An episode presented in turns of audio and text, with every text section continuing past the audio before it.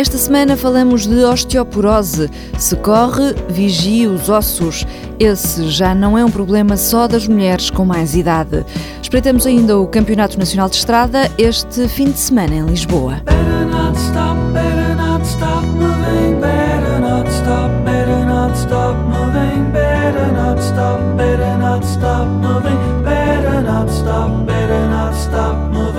Sara Moreira, Dulce Félix, Jéssica Augusto, Vanessa Fernandes, elas vão disputar o Campeonato Nacional de Estrada este sábado.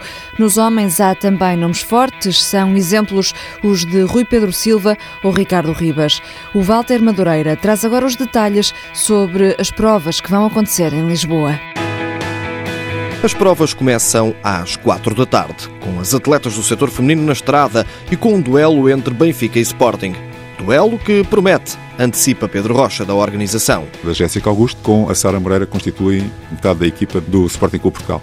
Na equipa do Benfica, realce para e destaque para a presença de Dulce Félix e depois equipas eh, e atletas que são muito homogéneas e muito equilibradas. A Carla Salomé Rocha e a Catarina Ribeiro, com certeza que irão dar o seu contributo para que a equipa eh, feminina do Sport Lisboa Benfica mantenha o título de campeã nacional conquistado no ano passado. A Adercos vai também tentar intrometer-se nesta espécie de derby da segunda circular.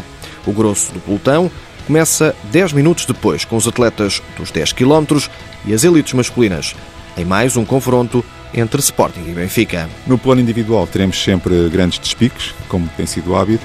Este ano, no setor masculino, registro para o regresso do Rui Silva, que esteve muito bem nas corridas de final de ano. Portanto, é um bom reforço, acaba por ser um bom reforço para a equipa eh, masculina do Sporting Clube Portugal, que também se reforçou com outros atletas. Depois da parte do Benfica, a equipa campeã nacional em título, registro para a subida de forma do Rui Pinto. Vamos também ter com certeza o Rui Pedro Silva em bom nível e depois uh, ver como é que o resto da equipa do Benfica se consegue equilibrar face ao poderio do, da equipa do Sporting. A junção de atletas de elite e amadores é outra das grandes mais-valias de quem organiza, destaca Pedro Rocha, da Federação de Atletismo. Darmos um envolvimento a esta competição, portanto o Campeonato Nacional se fosse eh, realizado de uma forma isolada, teria cerca de 300 participantes, 300, 400 participantes. Deste modo, temos uma moldura humana que é sempre agradável para quem está a competir e sentir o apoio de todos os, os outros participantes, né, que é o, é o que se pretende neste caso. Por outro lado, também permitir a, aos atletas da corrida, aos recreativos, aos runners, poderem participar na mesma competição onde estão os nossos melhores atletas nacionais. Nacionais de Estrada e a segunda prova do Circuito Lisboa a mexer, com um percurso de 10 km, partida e chegada na Alameda da Universidade em Lisboa. Provas a que se juntam também uma caminhada com 5 km e sem fins competitivos e onde vão participar 200 atletas. Campeonato Nacional de Estrada este sábado, dia 23, em Lisboa, Júniores, Séniores e Masters em competição. Altura agora para dar um salto ao consultório médico.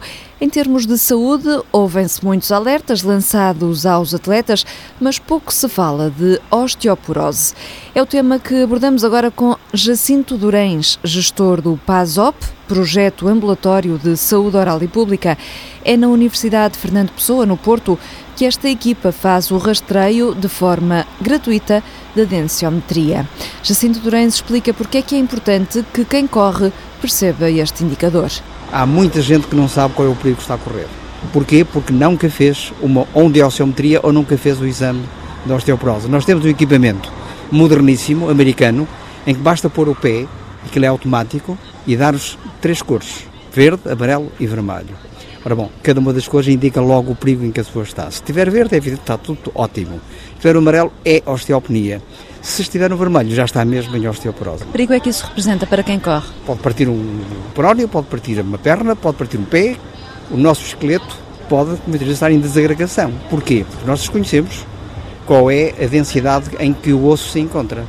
E, por conseguinte, as corridas são importantes, mas tem que haver uma certa prevenção para que, efetivamente, a pessoa que a faz esteja em condições. Esse teste deve ser feito por todas as faixas etárias ou mais a partir de uma determinada é, idade? É, quer dizer, antigamente, recuemos no tempo, quem estaria em condições de ter a propensão a ter osteoporose era a mulher, sobretudo a partir do momento em que entrava na menopausa.